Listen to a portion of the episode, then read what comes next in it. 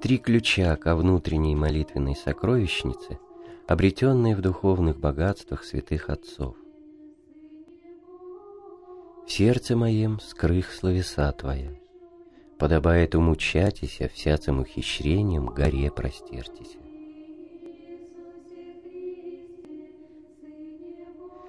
Если каждый имеет свои особенные свойства, наклонности и способности, то и достижение одной и той же цели совершается по различным направлениям, разными способами, руководствующими к оному.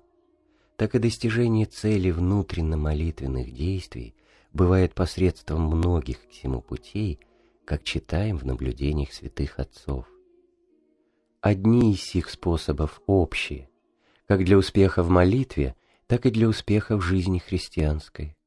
Как-то безусловное послушание, как говорит Симеон Новый Богослов, труды доброделания и подвижничества, как возглашает Церковь в своих песнопениях. Деяние обрел еси богодухновенне, введение восход. Молитва наружная о внутренней молитве. Господи, научи молиться. Особенные благодатные воздействия, как, например, Капсока Левит, однажды приложась к иконе Божьей Матери, после двухгодичных докучаний ей в молитве, вдруг ощутил сладость и теплоту, впавшую в сердце. Юноша Георгий при простой молитве внезапно узрел внутренний свет и приял непрестанно самодействующую молитву и тому подобное. Есть и другие существенные способы к внутренней молитве, как бы непосредственно к ней относящиеся. Таковых три, как находим у святых отцов. Частость призывания имени Иисуса Христа, внимательность к всему призыванию и вхождение внутрь себя, или, как выражаются отцы церкви, вхождение ума в сердце.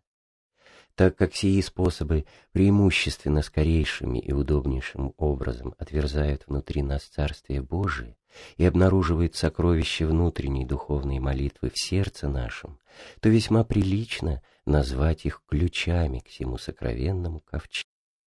Ключ первый. Если количество ведет к качеству, то и частое, почти беспрестанное призывание имени Иисуса Христа, хотя вначале и рассеянное, может привести ко вниманию и теплоте сердечной. По элику натура человеческая способна усвоять известные настроения посредством частого употребления и привычки. Чтобы научиться что-либо делать хорошо, надобно делать оное гораздо чаще, сказал один духовный писатель, и святой Исихий говорит, что частость рождает навыкновение и обращается в натуру. Это, как видно из наблюдений опытных мужей, бывает в отношении ко внутренней молитве таковым образом. Желающий достигнуть внутренней молитвы решается часто, почти беспрерывно призывать имя Божие, то есть устно произносить Иисусову молитву «Господи Иисусе Христе, Сыне Божий, помилуй меня грешного». Иногда же сокращенно, то есть «Господи Иисусе Христе, помилуй меня», как учит святой Георгий Синаид.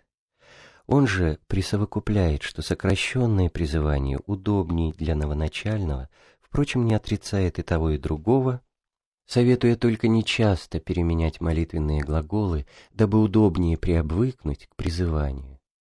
А чтобы еще более возбуждаться к беспрестанному творению молитвы, учащийся полагает себе в правило, смотря по времени, известное количество раз призывать, то есть столько-то сотен или тысяч молитв по четкам, проговаривать в день и ночь неспешно, а изречисто, напрягая язык и уста. По некотором времени уста и язык упражняющегося получают таковое навыкание и как бы самодвижимость, что уже без особого усилия сами собой будут двигаться с изречением имени Божия даже и без глаза. Далее к всему движению языка станет прислушиваться ум и постепенно очищаться от рассеяния и приходить во внимание к молитве. Наконец, может последовать и снисшествие ума в сердце, как выражаются отцы, то есть ум, возвратясь в сердце, согреет он и теплотою божественной любви, и уже само сердце будет без понуждения, свободно, с неизреченной сладостью призывать имя Иисуса Христа и изливаться с умилением пред Богом беспрерывно, пореченному, а сплю, а сердце мое бдит. О плодотворности частого умного призывания имени Иисуса Христа прекрасно выразился святой Исихий, яко «бо дождь елика множие на землю сходит, талика и землю умягчает, сица и землю сердце нашего, имя Христово от нас призываемо радостно творит и веселит, елика чистейше призывается». Хотя показанный способ, основанный на опытах и наблюдениях святых отцов, и достаточен к удобному руководству, чтобы достичь желанной цели внутренней молитвы, однако ж есть еще способы высшие, как-то внимание и введение ума в сердце.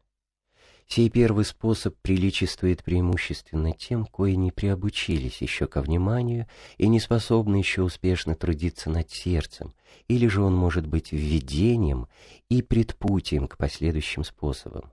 Впрочем, по разности свойств и способностей, кому что удобнее, тот-то да избирает, как говорит Никифор монашествующий. Ключ второй. Внимание есть блюдение, хранение ума, как выразился Никифор монашествующий, или внимание есть собрание ума к себе и углубление его в один какой-либо предмет при оставлении всех посторонних мыслей и воображений. Сколь оное необходимо при занятии молитвою, а всем уверяют святые Калист и Игнатий, приводя слова преподобного Нила, что внимание, ищущее молитву, непременно ее обрящет, Молитва по вниманию последует множая, нежели часому иному, а нем же тщатися подобает. Подобное сему пишет и святой Исихий, елика мысли крайне внемлеши, по талику с желанием Иисусу молиться будешь. Воздух сердечной радости и тишины исполняется от крайнего внимания, которое так необходимо для молитвы, как светильня для лампадного света. Также и Никифор монашествующий по изложению учения о внутренней молитве наконец заключает, что если неудобно будет по показанному им образцу входить в сердце, то следует употребить всевозможное внимание при молитве, которое без всякого сомнения отверзит сердечный вход и разовьет внутреннюю молитву, что, как уверяет он, дознано из опыта. И Святое Писание подтверждает сию истину, что без внимания не можно соединиться с Богом, говоря «Упразднитесь и разумейте, яко ас есть Бог». И так желающий посредством внимания достигнуть внутренней молитвы должен держаться сколько возможно уединения, избегать бесед с людьми, молитву творить не поспешно и не помногу вдруг, а с некоторой расстановкою, углублять ум в молитвенные глаголы таким образом, как бывает при внимательном чтении книги, по возможности отгонять помыслы и всемерно внимать Иисусу, которого призывает, и Его умилостивлению, которого просит. Иногда сотворивший одну молитву, побезмолвствовать немного, как бы ждя ответа Божия, стараться удержать внимание и в случае рассеяния, и всегда помнить, что ты решился для Господа пребывать в непрестанном внимании и молитве при очищении ума от помыслов. Ключ третий. Третий ключ есть вхождение внутрь себя или в сердце. Не распространяясь о всем своим рассуждениям, Представим изображение и учение святых отцов о самоуглублении и вхождении в сердце при способах, испытанных ими, как верных путевождях к истинной духовной внутренней молитве. Самые наставления семь святых отцов изложим здесь их собственными словами, разделившие их для удобства на три ряда и расположивши в следующем порядке. Первый ряд составят отцы оставившие нам полное наставление об Иисусовой молитве, как-то Симеон Новый Богослов, Григорий Синаид, Никифор Монах, Иноки Калист и Игнатий Ксантополы. Второй ряд – отцы, оставившие краткие изречения о внутренней молитве. Каковы Исихий Иерусалимский пресвитер, Филофей Синайский, Феолипт Митрополит и Варсонофий и Иоанн. На третьем месте поставим душеспасительное сказание об Аве Филимоне. Он весь путь подвижничества приводит на память.